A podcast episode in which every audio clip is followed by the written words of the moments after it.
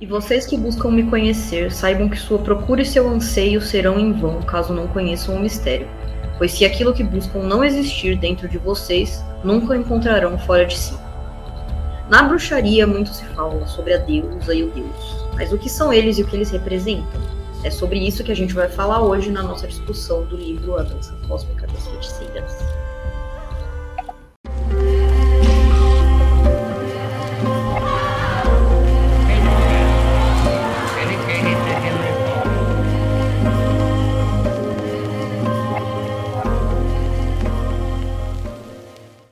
Fala, cultistas! Como é que vocês estão? Estamos começando aqui mais um episódio falando sobre o nosso livro, a nossa leitura, Dança Cósmica das Feiticeiras. A gente vai ler hoje. Vai ler, não, né? Que a gente não lê capítulo. A gente vai conversar sobre os capítulos 5 e 6 da Dança Cósmica da Feiticeira. Eu sou a Larissa, estou aqui com a Bibs. Olá! E a gente vai falar hoje sobre a deusa e o deus. É isso. A gente vai falar sobre a deusa e o deus. Eu gosto muito do capítulo da deusa. Já vou deixar aqui um spoiler. não gostei. não gostei do capítulo do deus. Assim, não é que eu não gostei, é só que eu achei meio meh. Meio hum.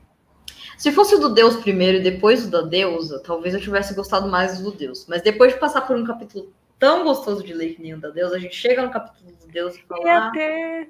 É isso? É. Com todo respeito ao meu Deus Pai, que eu sei que ele jogou esse capítulo na minha cara, porque eu estava me perguntando o que eu poderia aprender com ele.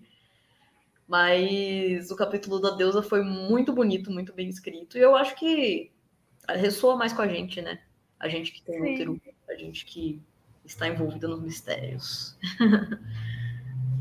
Sim, vamos começar pelo primeiro capítulo, que é o capítulo da deusa, que ela, eu, sabe, eu, eu acho que é o seguinte. Por que, que eu acho que eu gostei tanto do capítulo da deusa?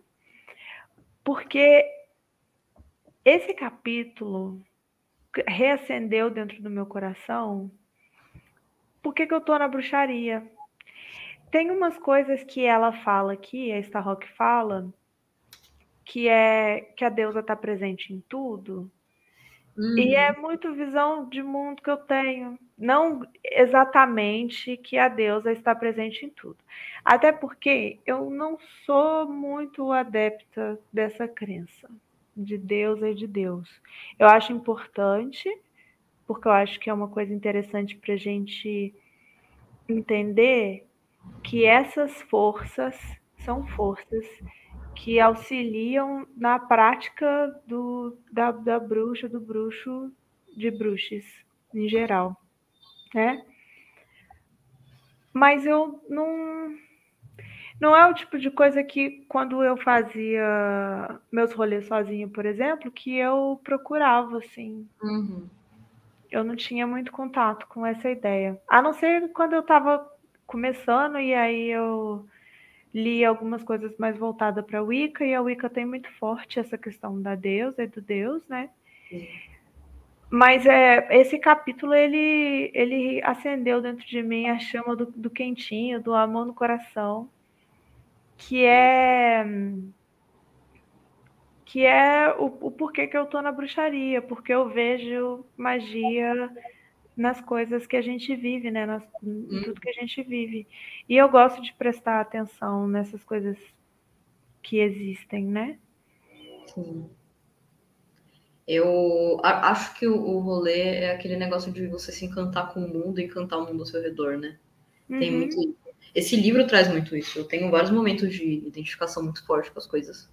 Eu também não exatamente acredito num Deus e numa deusa, eu tenho crenças particulares, porque eu acredito em divindades até um certo ponto. Eu acredito que essas forças existem porque a gente acredita nelas e isso dá força para elas como no campo energético.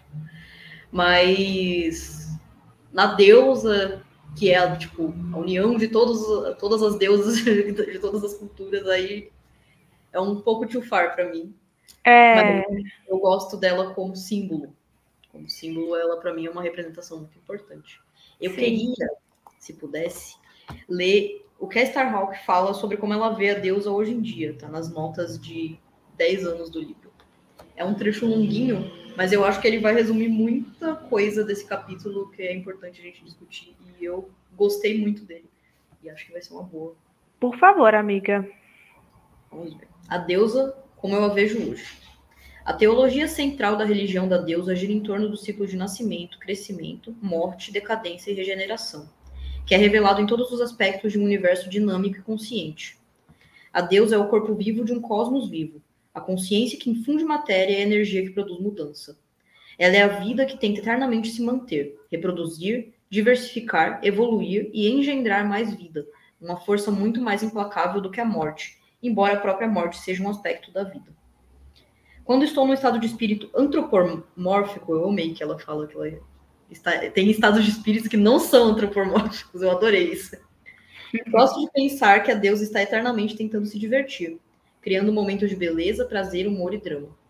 Para ajudá-la nesse projeto, ela evoluiu os seres humanos, que são talvez seus filhos mais complexos e estranhos, pelo menos nesse planeta. Como todas as crianças, fazemos coisas nas quais ela nunca teria pensado, que não necessariamente aprova. Somos dotados de liberdade, ou seja, da capacidade de errar, mesmo em escala global. Nós mesmos somos aspectos da deusa, co-criadores e, portanto, responsáveis por limpar a bagunça que fizemos e cuidar de nossa parte no todo. Eu acho essa, essa coisa muito importante. Ela traz uma coisa meio criacionista, né? Tipo, a deusa criou os humanos, isso é outro ponto que eu não acredito. É, Mas eu também não. Ser co-criador, eu acho que é uma das coisas que resume o que é bruxaria para mim. Tipo, isso de você ser. Você ser capaz de manifestar coisas, de criar coisas. E isso é um aspecto muito forte da deusa, né? Dessa representação da deusa. Sim. Na página 137, é, tem uma frase que eu destaquei aqui, coloquei um comentário do lado, que é no segundo parágrafo, né? Tudo vem uhum. dela, tudo volta para ela. Tem algumas partes nesse livro que elas são bem cristãs. Sim. Mas só que quando eu li essa frase aqui, é, eu pensei naquele Tan de Nanã que ela dá o barro para poder fazer o ser humano. E a única condição de Nanã para poder dar o barro para fazer o ser humano é que depois que o ser humano morresse, que voltasse a ela, né? Então eu achei interessante. E aí tem uma coisa também, barro é, é muito forte, né? O barro também está dentro da mitologia cristã. Uhum. Que é como é feito o ser humano, obviamente. E eu lembro de uma aula de é, perfumaria, que é a, a minha. Já falei isso várias vezes, né? Eu amo citar a Palmira, porque ela é simplesmente maravilhosa. Por favor, procurem a Palmira Margarida no Instagram e sigam ela, porque ela fala sobre perfume e ela fala sobre. De, de uma forma muito linda, ela hum. coloca os cheiros como personalidades, como se fossem pessoas. E eu acho isso lindo, humano, né? É, e aí a Palmira na aula estava falando que existem é, pessoas que acreditam que isso do, do barro é que tem a ver com sangue. Das pessoas virem do barro tem a ver com sangue. Porque antigamente, lá no, sei lá, ai gente, vou chutar um nome que eu não sou historiadora, um, sei lá, um paleolítico da vida, um, lá, na época dos nossos ancestrais neandertais.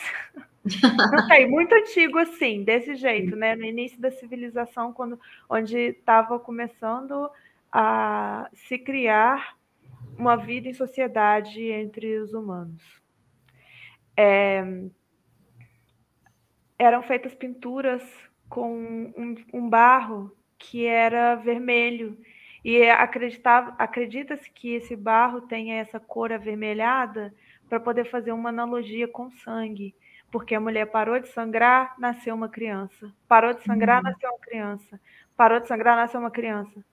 Então tem essa é, ligação do sangue com a vida, né? Também, desde essa, desse, desse período e aí essa relação de vir do barro, provavelmente um barro, uma terra vermelha, que é associada ao sangue também, né? Então, eu acho isso muito interessante. Sabe uma coisa que eu lembrei aqui agora, que eu estou passando o olho aqui? Tem um parágrafo que começa na página 136 e termina na 137, que ela fala sobre acreditar na deusa. Uhum. Que eu vou ler, porque eu achei. Porque eu, eu marquei esse parágrafo inteiro. E tem a ver com o que a gente estava falando antes. Uhum. Que é o seguinte: as pessoas costumam me perguntar se eu acredito na deusa. Eu respondo: Você acredita nas pedras? É extremamente difícil para a maioria dos ocidentais compreender o conceito de uma divindade manifesta. O termo acreditar em implica que não podemos conhecer a deusa, que ela é algo intangível, incompreensível. Mas nós não acreditamos nas pedras. Podemos vê-las, tocá-las, desenterrá-las no nosso jardim ou evitar que crianças pequenas as joguem umas nas outras. Nós as conhecemos, nós nos conectamos com elas. Na arte, não acreditamos na deusa, nós, no, nós nos conectamos com ela por meio da lua, das estrelas, do oceano, da terra, das árvores, dos animais, de outros seres humanos e de nós mesmos. Ela está aqui, ela está dentro de nós, ela é um círculo completo: terra, ar, fogo, água e essência, corpo, mente, espírito, emoções e mudança ela até engata um pouquinho naquilo que você leu é, no final do livro, né? Que no final não, naqueles comentários que ela faz de 10 anos. Porque, e eu, eu gosto dessa parte porque é isso. Uhum. Não é sobre acreditar. É porque a forma como é passada para a gente, né, que a gente percebe superficialmente, é como se fosse questão de acreditar mesmo, né? Ah, você acredita na deusa? Eu não acredito da forma que é colocada assim, como como uma, sei lá, não acredito assim, como se fosse uma coisa descolada das coisas do mundo.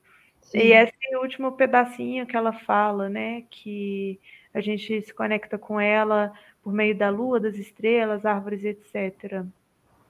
É sobre isso. É, acho que é por isso que eu entendo a minha bruxaria como uma coisa de dia a dia, né? Eu vivo todos os dias a bruxaria porque eu, eu, eu, eu enxergo nas coisas que estão aí na vida acontecendo como parte também da bruxaria. Sim. Eu acho, eu acho curioso um, um, fenômeno que eu vejo acontecendo, que é a gente é criado numa sociedade cristã, né? A gente pode falar que sociedade é laica, mas não é laica não, isso é só uma ilusão. Porque a gente está vendo aí como não é laico. O Brasil é uma sociedade cristã, majoritariamente. E tem muita gente que tenta sair do, da norma do cristianismo, mas acaba caindo de volta nela.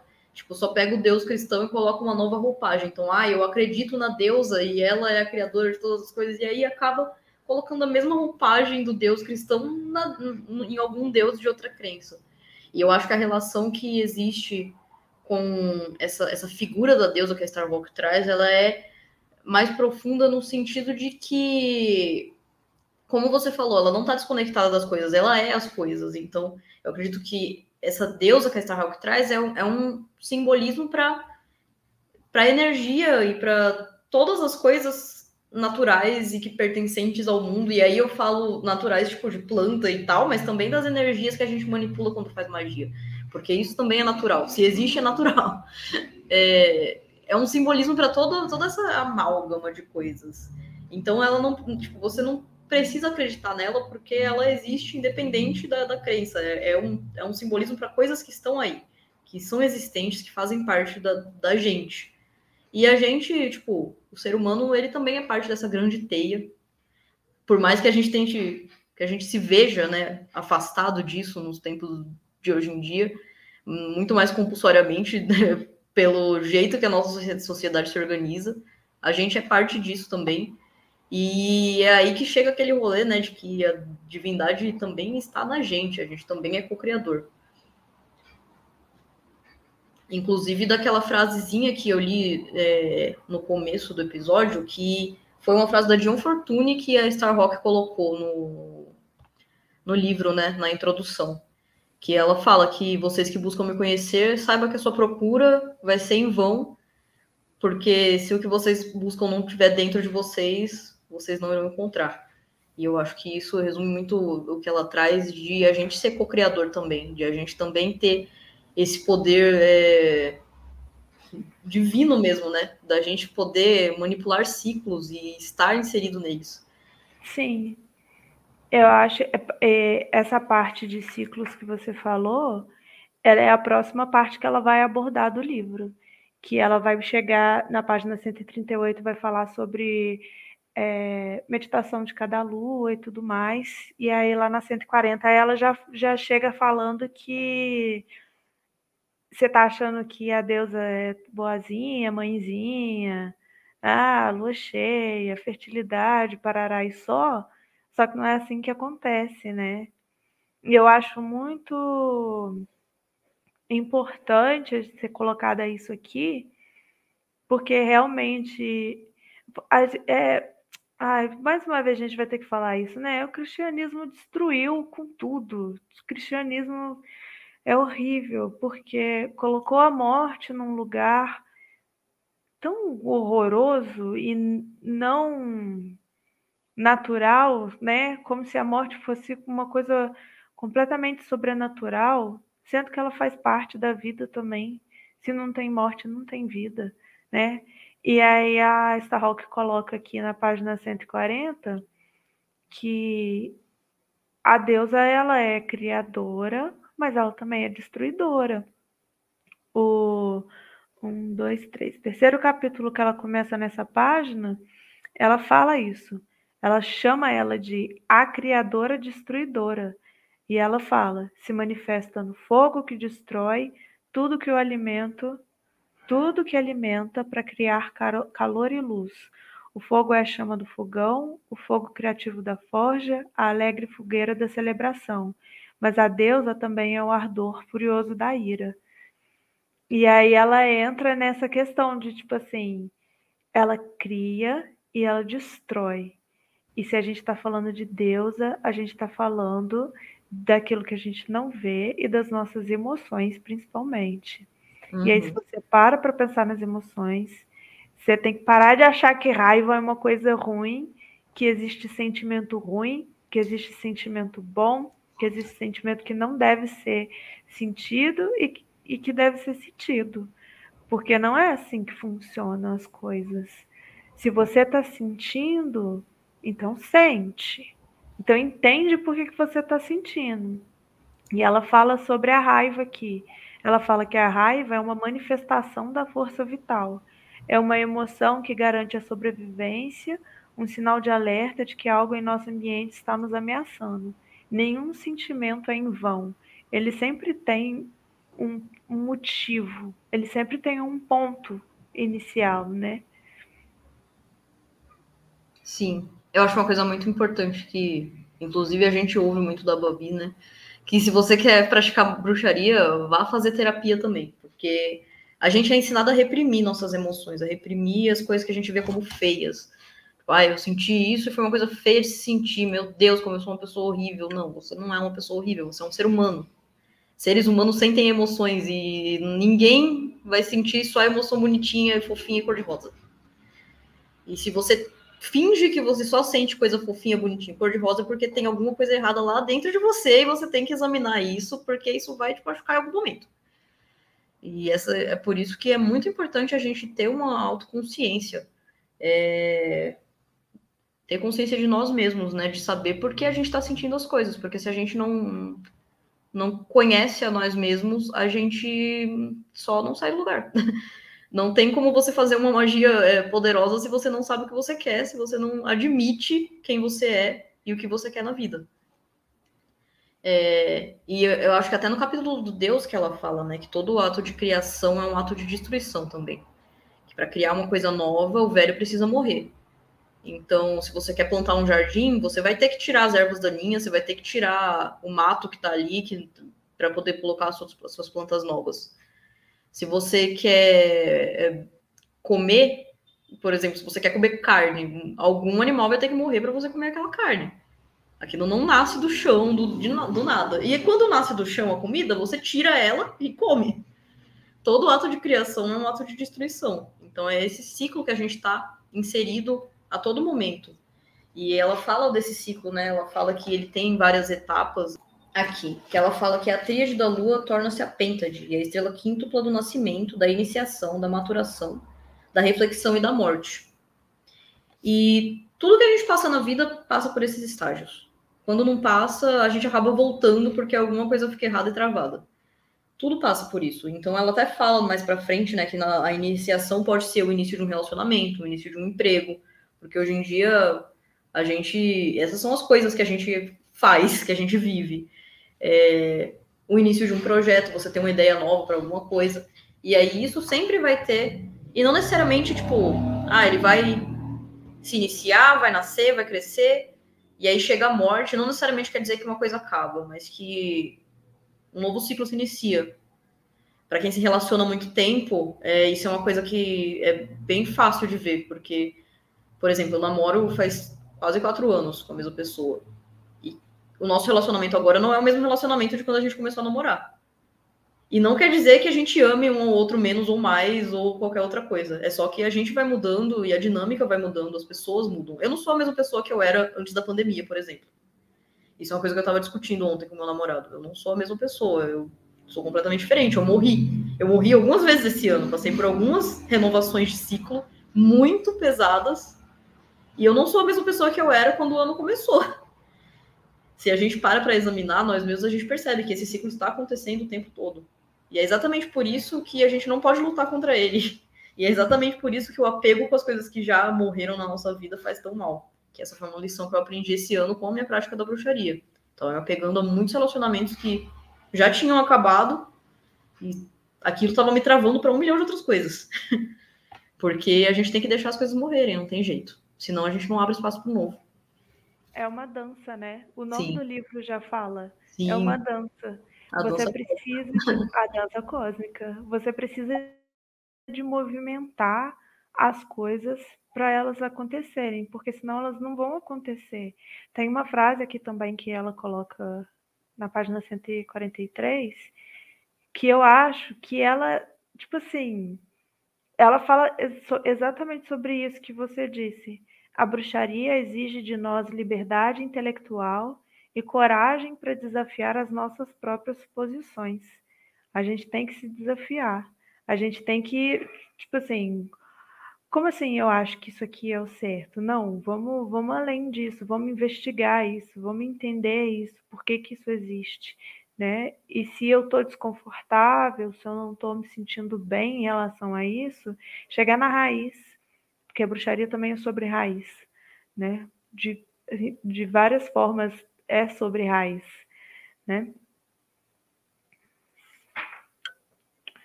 Vamos ver, daqui a pouco tá chegando num momento que eu nem sei mais o que dizer, porque já tá chegando no final do capítulo. Eu só assim, pá, pá, pá, pá, pá, pá, saí. Ai, bati a mão no. Hoje tá, hoje estamos fazendo speed reading aqui. Não, eu queria comentar sobre esse negócio da raiz, é muito interessante, porque uma das coisas que a gente tem aprendido com a bruxaria nos últimos tempos é o poder da nossa ancestralidade, né?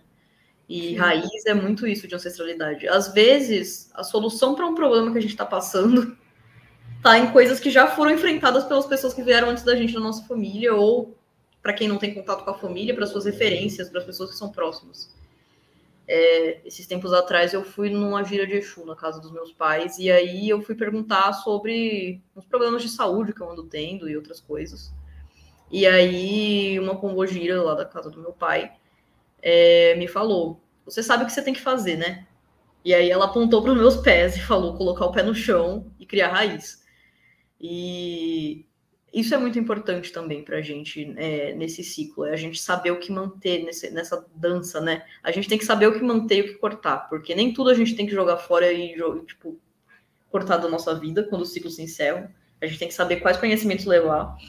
E ancestralidade, gente, é uma fonte muito poderosa de conhecimento. De você, tipo, de ajudar mesmo a gente a saber como agir. Ancestralidade não é só, tipo, ai, meus pais e tal. Ancestralidade é todo mundo que veio antes da gente. Então, busquem conhecimento, sejam um etebilu.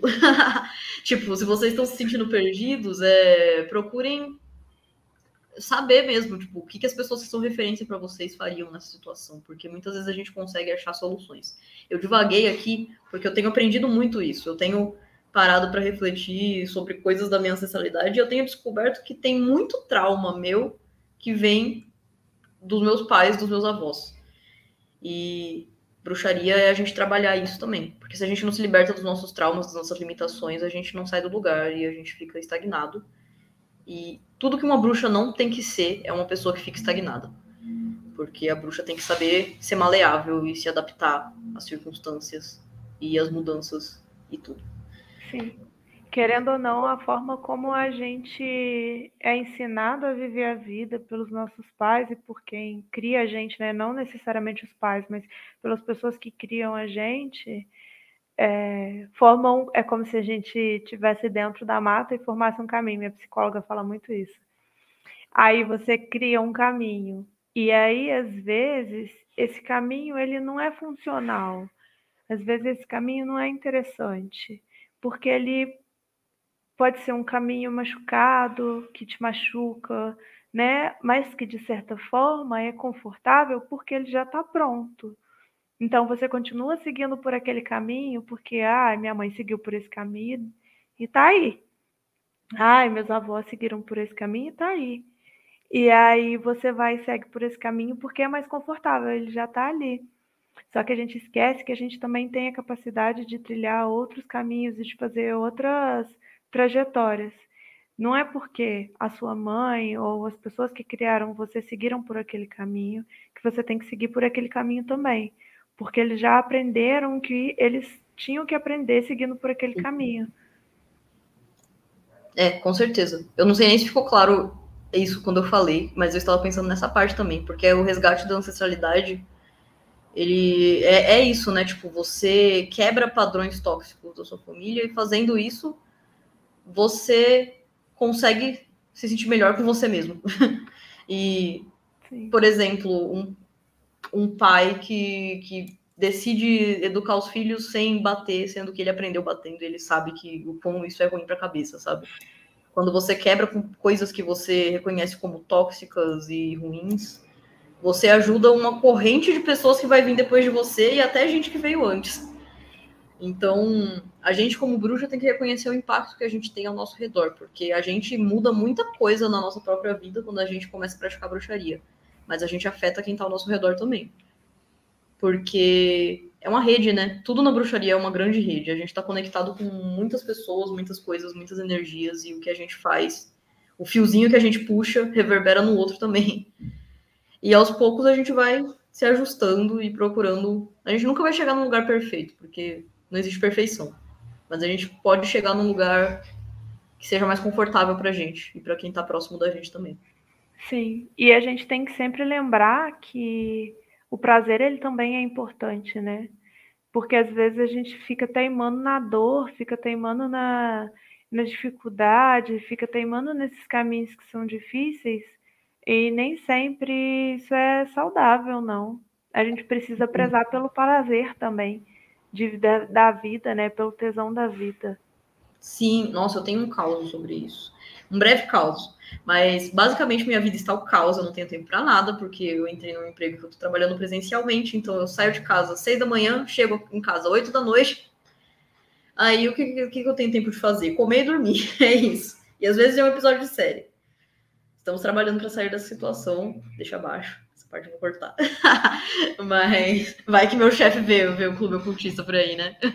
Mas é, eu hoje eu parei e pensei, mano, que saudade que eu tava de só estourar uma pipoca e ver um filme. Porque faz muito tempo que eu não faço isso, porque filme demora e eu durmo tarde, e aí no outro dia eu acordo cansada.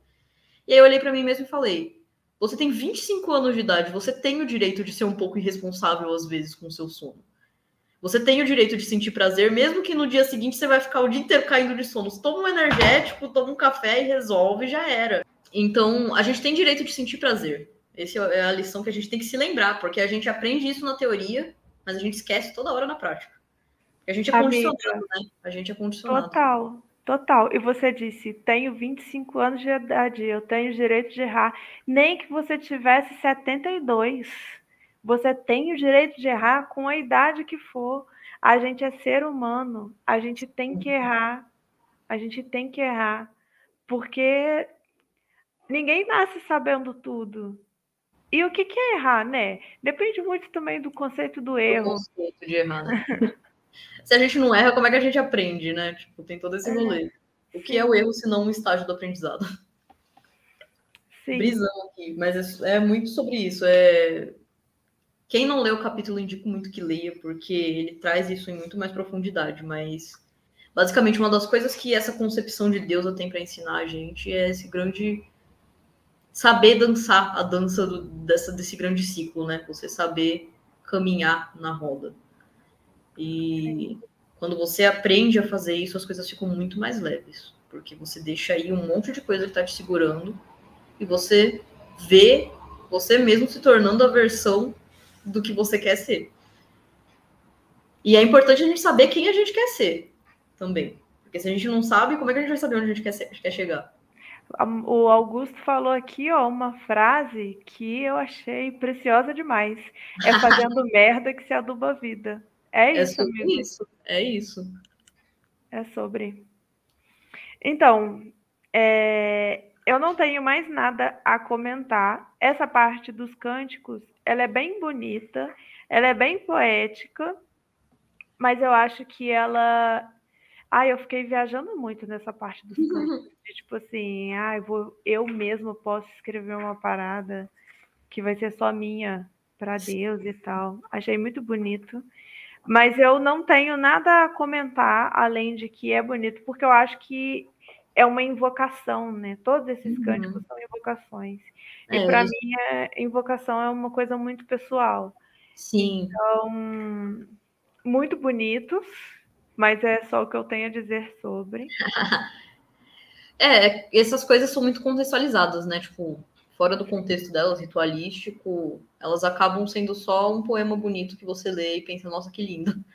Mas realmente não tem tanta coisa a comentar, pelo menos da nossa parte, eu também não tenho. Eu confesso que eu li muito por cima, porque eu estava mais focada no texto, porque essa é a minha vida no capitalismo hoje em dia, gente. Eu tenho que priorizar as coisas.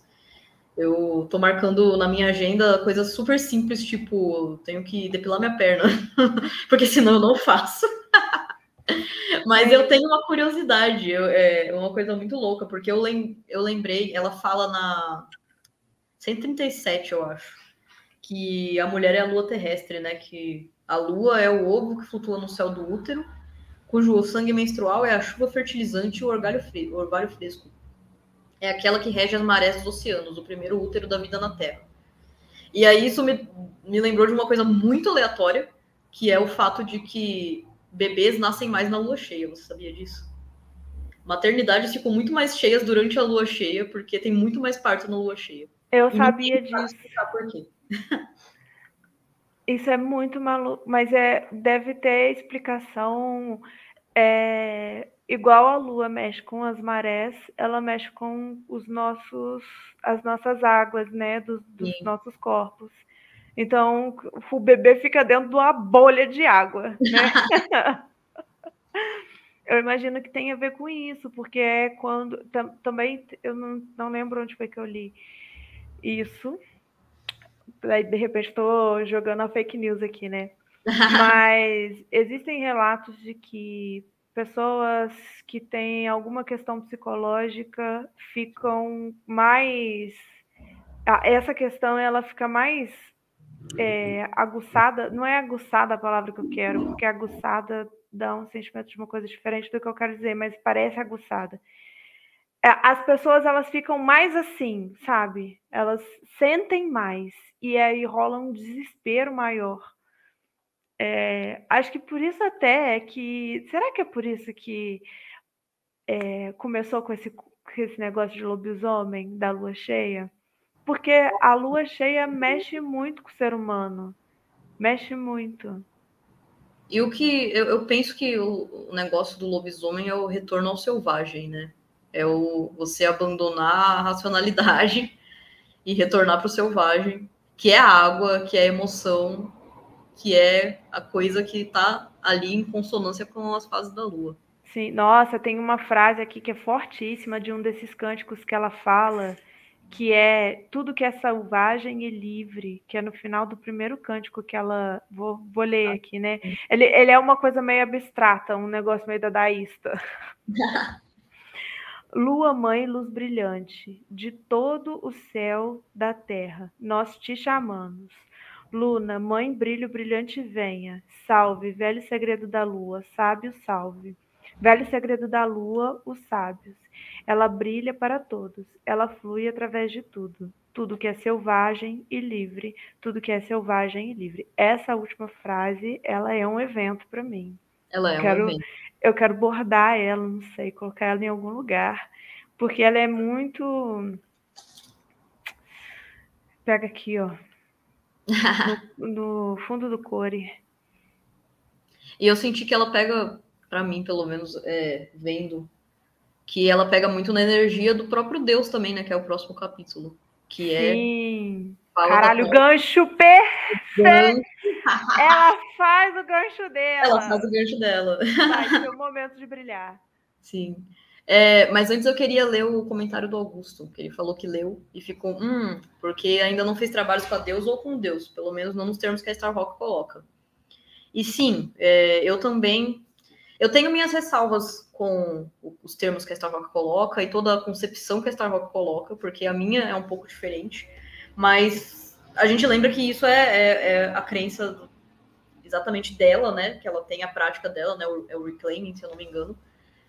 Só que realmente é, vai ser diferente para cada um. Eu acho que isso aqui serve mais como um guia para você saber quais aspectos ressoam com você e quais coisas você tem que ir atrás do que qualquer outra coisa. Por exemplo, tem uma parte que ela fala sobre a deusa, que a deusa não aceita sacrifícios de nenhum tipo, e aí eu fiquei, hum.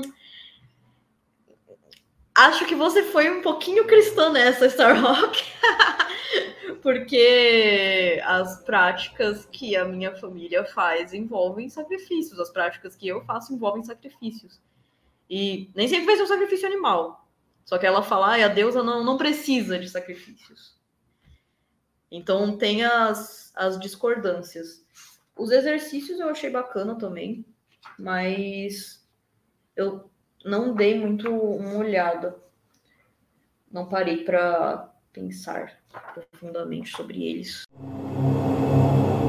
O Augusto é, refletindo a todos nós, que falou que não teve tempo de ler o capítulo 6. Eu tive tempo de ler, só que ele entrou menos na minha cabeça que o 5.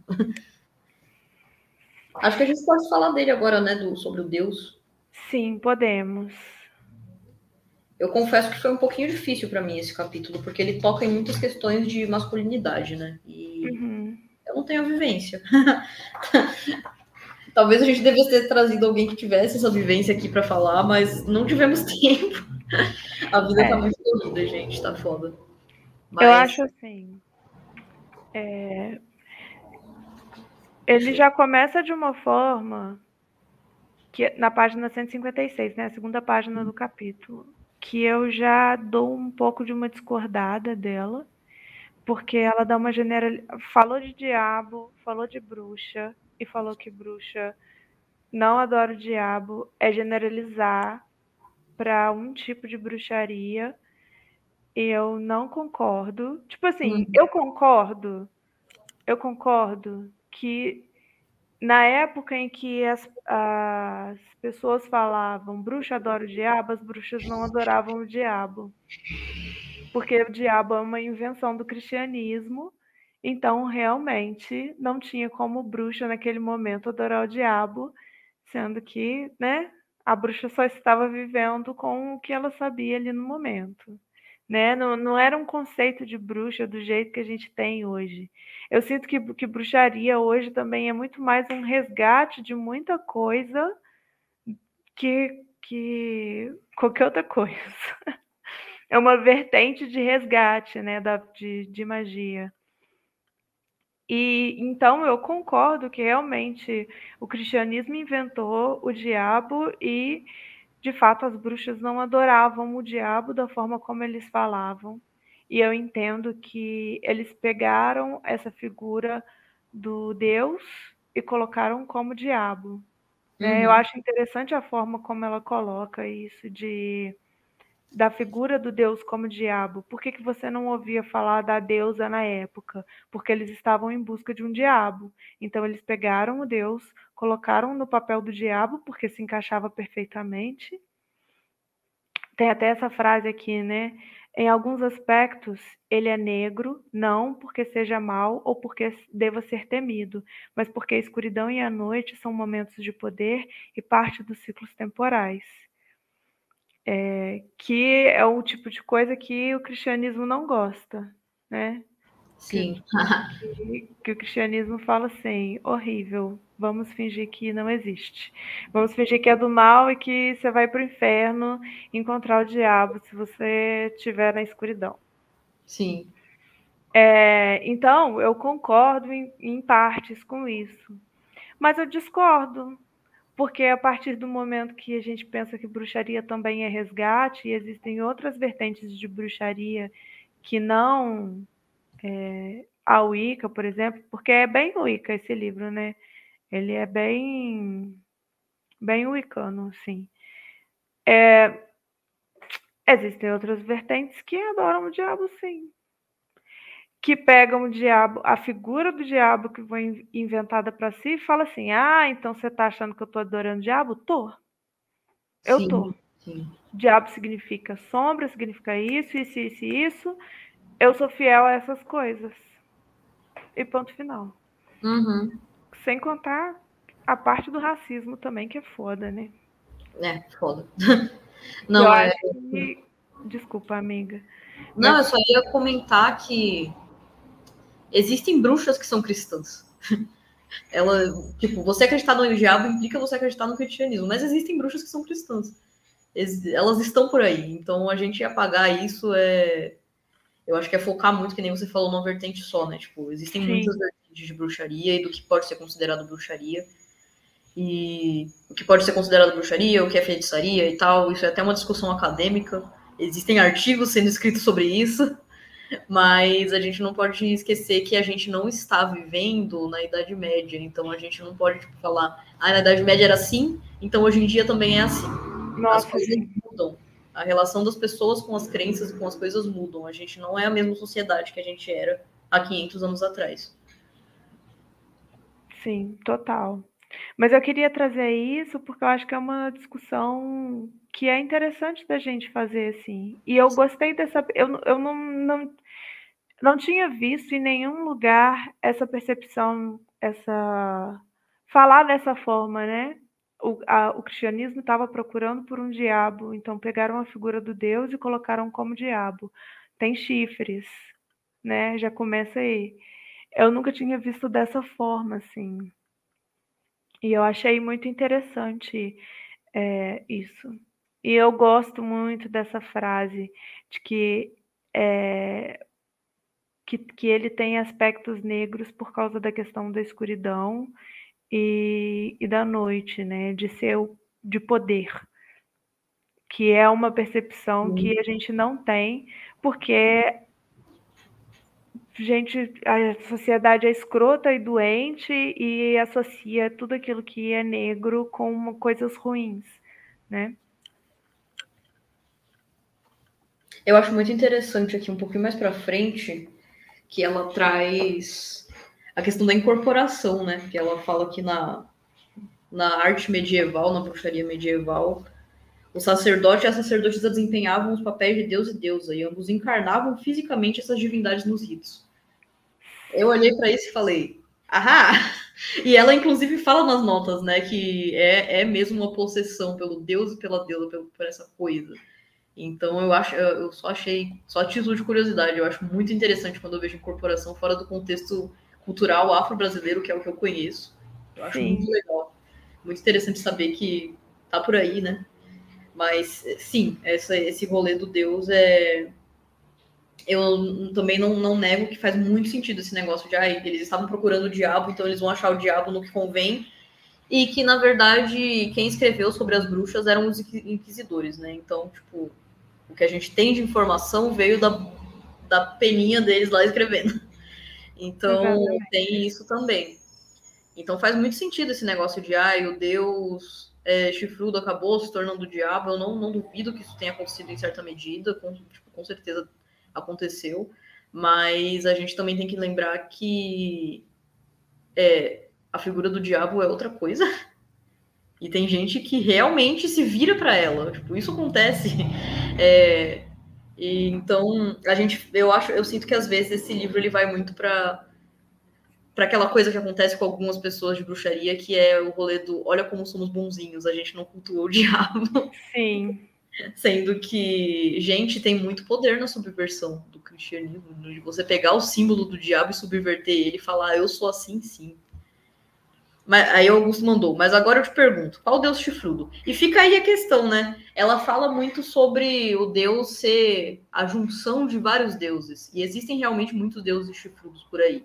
A gente tem Quernunos, a gente tem Pan, que tem chifrinhos também. A gente tem alguns deuses em algumas culturas que trazem isso dos chifres. É, eu não sei, porque eu fico com a impressão de que ela vai muito naquele coisa do daquela que a gente viu na história da bruxaria, né, de acreditar que todo, todos os pagãos da Europa acreditavam no Deus e na deusa únicos da bruxaria, Sim. e a bruxaria era a grande religião. Eu não concordo com essa visão. Eu, eu também acho. não concordo com essa visão. Eu acho ela meio idealizada e muito romantizada. E moderna. É, e moderna. Sim. E moderna. E, e, tem uma coisa meio também de é, a inocência da crença do povo chilelê que, ai, celta, ai, não sei o quê. Que eu fico assim, porra. Todo mundo vai dar as mãos ao redor da fogueira e dançar enquanto alguém toca flauta, e é só isso. É, Mas... invocar o Deus chifrudo. É. A gente esquece, é, tipo, eu sinto que a gente, a gente não, né? Mas, tipo, essas pessoas que trazem essa visão esquecem do quão multicultural a Europa é e era. Principalmente quando o cristianismo ainda estava se estabelecendo. Uhum. Tipo, eram muitas culturas. E, obviamente, elas vão se misturar em alguns momentos. É, a gente vê que o Império Romano se misturou com muitas outras coisas. A, religião do Império Romano, tipo, se misturou com religiões de vários outros povos. Sim, deuses egípcios e, e gregos com nome eles se misturam de uma forma que eles se transformam, que, sei lá, um, um deus egípcio se transforma num outro deus, num terceiro deus, Sim. porque ele se juntou com um segundo deus que era grego e aí virou uma terceira coisa. Inclusive, é assim que funciona a sociedade. Sim, é muito louco isso, porque até os nomes, né? Tipo, eu vou dar um exemplo genérico que, que não existe. Então, saibam que eu não estou espalhando fake news. eu só estou dando um exemplo, mas, por exemplo, se eles associassem Osíris com Hades, eles criavam uma nova divindade chamada Osiris Hades. Osares. Juntavam, é, eles juntavam as duas coisas. Então, é, era assim, é, era um caldeirão multicultural. Então, para mim, é muito difícil engolir essa hipótese de que todos os europeus acreditavam no Deus, em um Deus e uma deusa, e era toda a grande religião da bruxaria.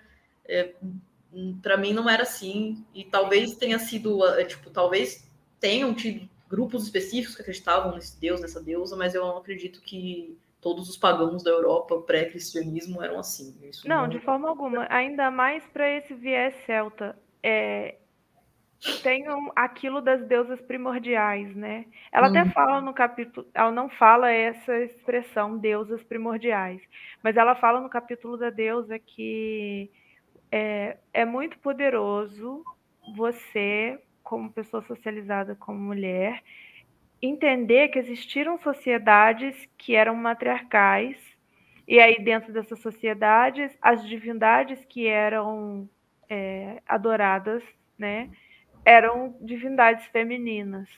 E aí a gente tem essas figuras de divindades femininas, é, não só dentro da mitologia, né? Como, sei lá, Inanna, ou que é mais mesopotâmica, assim, né? Da, da região da Mesopotâmia. Mas a gente tem também a representação dessas deusas como esculturas, que tem até aquela Vênus que tem uma tetona, que não tem os braços assim, né? É, são várias várias deusas, não é só essa. Eu não sei se é deusa de Vênus, como é que é o nome dela? Vênus de Dillendorf, eu acho, não é? É isso. Eu não sei falar essa palavra, mas é isso. Eu também e não sei se é isso aí. e aí entende-se que as pessoas elas cultuavam essas divindades e conforme você vai mudando de região, elas vão cultuando essas divindades de outra forma, de acordo com a necessidade delas, por causa da região e da cultura, e aí essas deusas elas vão se modificando de acordo. Não é que elas são uma só, é que elas são, elas também fazem parte da dança, do movimento que a gente estava falando antes. Sim. Então elas se modificam de acordo com a cultura e com, com o lugar onde elas estão, né? É aquilo do sincretismo, né? A gente tem uhum. esse exemplo muito próximo da gente na Umbanda, que uh, os, os, orixás são relacionados com santos católicos e tal. Só que eles não deixam de ser orixás. É, é só, tipo, uma outra visão que acabou sendo desenvolvida pelo contato lá que as culturas tiveram. Sim. É, eu acho que uma das coisas que ela traz desse aspecto do Deus, nesse capítulo, que conversa muito com o capítulo passado, é o aspecto do caçador, né? Que fala que traz muita coisa do ciclo. Porque é, na página 162 ela traz um trechinho que fala: ah, atualmente a única coisa que a gente precisa caçar são vagas de estacionamento. Mas o caçador tem o aspecto de rastrear, de buscar. Ele incorpora todas as buscas, sejam elas físicas, espirituais, artísticas, científicas ou sociais. Sua imagem é poemológica, ele simboliza e provoca o processo criativo, que também é uma busca.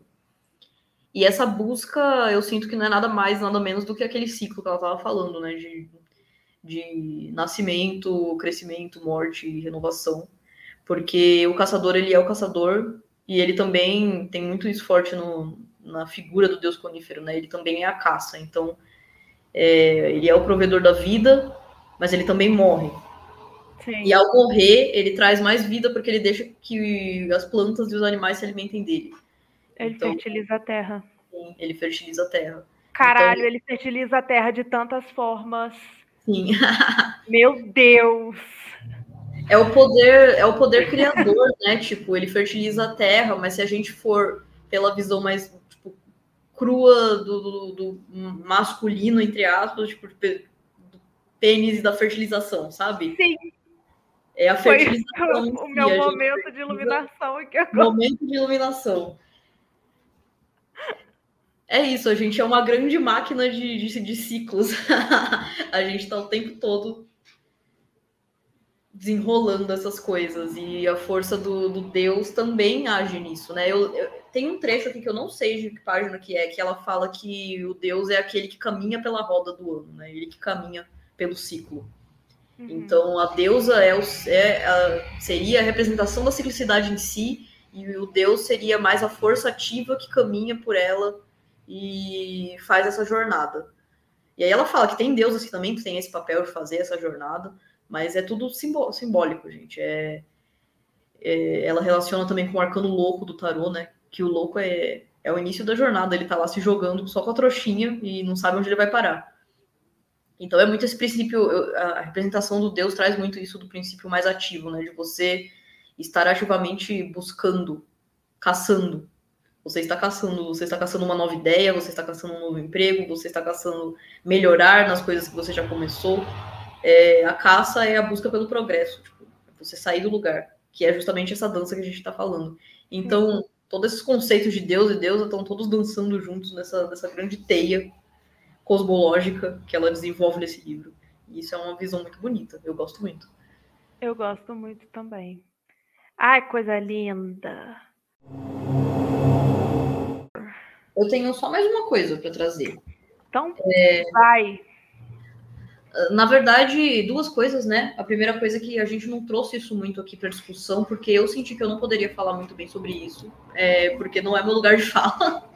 Mas esse capítulo fala muito sobre, co sobre como o Deus pode ser um caminho para você se livrar de aspectos tóxicos da masculinidade. Então, se você é uma pessoa que se identifica como homem, ou se você é um, se você é um homem cis, e você percebe traços tóxicos da sua masculinidade, leia esse capítulo, porque é, ele traz algumas coisas interessantes. Ela trouxe até um, um caso que ela fala de que é, um dos amigos dela tinha virado pai recentemente e ele buscava a força do Deus em momentos tipo, ah, eu posso ser o, Deus que troca as fraldas, eu posso ser o Deus que cuida dos filhos, que, que traz é, educação de uma forma dinâmica, brinca, de brincadeiras e tal.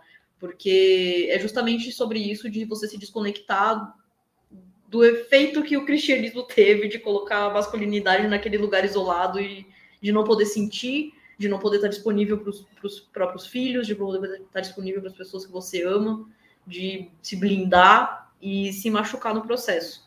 Porque não foi só a mulher que foi aleijada nesse processo todo. É, a, a próprio, o próprio conceito de masculinidade na visão cristã ele é muito tóxico e o que ela traz em vários momentos desse capítulo é que se os homens tivessem seguido a imagem do Deus conífero, talvez eles pudessem tipo é, não ter, não virar para esse lado tão intensamente, conseguiriam ter um equilíbrio maior. Sim, a questão é, o cristianismo é tóxico. Não é só ele por si só. Tem que acabar o cristianismo. eu falo isso desde que eu era adolescente satanista. Me... Já vou pro inferno mesmo, então vamos mandar a real. É, tá no colo do diabo e dá uma reboladinha. Pois é. E a outra coisa que eu queria trazer para a gente encerrar é que é, acho que vai muito no caminho daquela discussão que a gente trouxe bem por cima aqui da autorresponsabilidade que e de você cuidar de você mesmo e saber como agir com você mesmo e com os outros quando você pratica magia. Que é na pra, página 66, que ela fala que ser a sua própria autoridade é desconfortável, mas é a única condição sob a qual o verdadeiro poder pessoal pode se desenvolver. Homens e mulheres não se contentam mais em ser cães domesticados ou bodes expiatórios, deixando as decisões da vida ou morte nas mãos de um líder ousado, um Papa ou um Jim Jones. A autoridade pessoal exige integridade e responsabilidade, mas sem ela não podemos ser livres. E eu acho que isso é o que a deusa e o deus, mas especialmente a visão que ela traz do deus nesse livro trazem, que é você tomar as rédeas de quem você é e ter uma posição ativa e não se deixar acomodar no, que foi imposto para você como certo, porque a gente é condicionado a muita coisa é, e a gente, como bruxa, a gente tenta quebrar com esses condicionamentos. Só que é um exercício muito constante, ele nunca termina de verdade. É aquilo, né? Evolução pessoal não é uma coisa que a gente consegue completar em uma vida só. Mas estamos aí e sempre buscando. É isso. Nossa, você não poderia falar mais bonito. Ninguém poderia falar mais bonito. Nem a própria Starhawk. Ai, meu Deus, não, não, coitado. Gente, não, não me coloque nesse, nesse lugar, amiga, pelo amor de Deus. Starhawk. Ah, eu acho assim que temos um episódio. Temos um episódio. Falamos aqui sobre deusa e Deus. Sim. E nosso próximo assunto será símbolos mágicos, Chique. Símbolos Além... mágicos e acho que o próximo capítulo também, que eu acho que agora a gente vai ler de dois em dois, porque eles são curtinhos. É, tem muitos. Vamos para os recadinhos, que aí a gente já consegue falar sobre isso. Vamos! Recados, então, importantes. Primeiro recado é que a gente soltou o nosso primeiro episódio do Ocultismo Pop. Para quem está vendo no YouTube, esse foi exclusivo para Spotify. Spotify não, né, áudio, porque é, o Anchor, que é a plataforma que a gente sobe o áudio, ele coloca no Apple Podcasts também, em algumas outras plataformas, mas nossa, o nosso carro-chefe é o Spotify. A gente vai fazer só para áudio essa editoria, porque para a gente é mais prático e dinâmico. Então, se você acompanha a gente só pelo YouTube, corre lá no Spotify, no Apple Podcast, seja lá onde for que você ouve música e procura Clube Ocultista, que você vai achar. A gente falou sobre Suspiria, ficou muito legal. É uma abordagem diferente, a gente vai examinar coisas da cultura pop nessa editoria. Então, corram lá para ver, deem aquele apoio e quem quiser mandar sugestões de mais filmes e coisas para a gente analisar nessa editoria, estamos abertos. A gente vai tá, tá na pretensão de analisar filme, talvez série, talvez livro de fantasia, talvez histórias em quadrinhos, todo tipo de coisa. Manda álbum de música com temático ocultista. O único requisito. Vou trazer a Florence. A Nossa, traga, traga. A discografia inteira daquela filha da puta. Porque, gente, não. Vou trazer a Florence. Traga. É, o único requisito é que precisa ser sobre ocultismo. Não necessariamente sobre bruxaria, mas pode ser de fantasma, pode ser coisa, coisa sobrenatural, ocultismo, ritual. Todo, se você olhar isso e falar, nossa, parece que as minas do clube ocultista iam gostar de assistir isso, manda pra gente. O Augusto falou aqui: quero ser convidado para falar de Dark Song, por favor. E a gente pretende trazer convidados no futuro é, para o ocultismo pop. A gente ainda está vendo o melhor jeito que a gente vai fazer para conseguir organizar isso. A Dark Song é sobre o Abramelin. Nossa, legal. Vamos colocar na lista. A gente ainda está vendo o melhor jeitinho de fazer isso, mas é, a gente está se organizando. Temos novidades que vão vir por aí em breve. Logo, logo a gente vai estrear o Salada Mística também. E o próximo recadinho que a gente tem é que faltam quatro encontros para terminar o livro da Dança Cósmica das Feiticeiras. No próximo Mentira. a gente vai, vai ler o capítulo 7 e 8. E agora faltam só quatro encontros. Amiga, é porque ali tem muita nota, né? Tem muitos Sim. asteriscos. Realmente é só um, um pouquinho que falta. Sim, falta bem pouquinho. É um livro curto, né? Ele parece longo, assim, porque ele tem glossário, ele tem notas de 20 anos, notas de 10 anos. É, tem bastante coisa de apêndice, mas falta pouco, então a gente aceita sugestões da próxima leitura. Quem quiser mandar no grupo, nas redes sociais, no e-mail, só no site que não rola por enquanto, que a gente tem que atualizar nosso site, ele tá parado faz um tempinho, mas vai acontecer, vai ficar tudo bem. A gente vai se atualizando conforme conforme as demandas da vida deixam, né? Porque se a gente for tentar levar tudo muito na pressa também desanda tudo. E é isso. Siga a gente nas redes sociais. Eu, a Lari e a Carol, que não participou hoje. A gente coloca o arroba na descrição do vídeo e do episódio. E acho que é isso. Você tem mais alguma coisa para falar, amiga? Eu não tenho mais nada para dizer. Apenas é mandar um beijo para todos que estão nos escutando. Um beijo para um todos. Beijo para todo mundo que chegou até aqui. Obrigada mesmo. E até a próxima. Tchau. Uh, tchau. Ah, eu quero mostrar uma coisa. Eu fui mexer aqui no livro e eu tenho duas florzinhas. Eu tenho no capítulo 12 essa rosa seca que eu ganhei de uma pombagira que eu tava cambonando ela. E aí tava conversando e tal, não sei o quê. Aí eu perguntei sobre um trabalho que ela estava fazendo. Aí ela falou sobre terra. E aí, muita coisa que ela falou era coisa que tinha a ver com bruxaria. Aí ela falou, porque você sabe que eu sou bruxa, né? Aí ela olhou assim pra minha cara e falou assim: Ah, você sabe, você entende. e a partir desse momento ela começou a chamar de minha bruxa. Ai, eu amo. E aí tudo que ela falava, ela ficava assim, não é minha bruxa? E eu ficava assim, é sim, minha senhora. Sim, senhora. Ai, e a sou... outra é que. Ah, ela despedaçou todinha. É uma florzinha de gerânio. Oh, que eu que tinha um, um pezinho de gerânio aqui, que infelizmente faleceu. Coitado.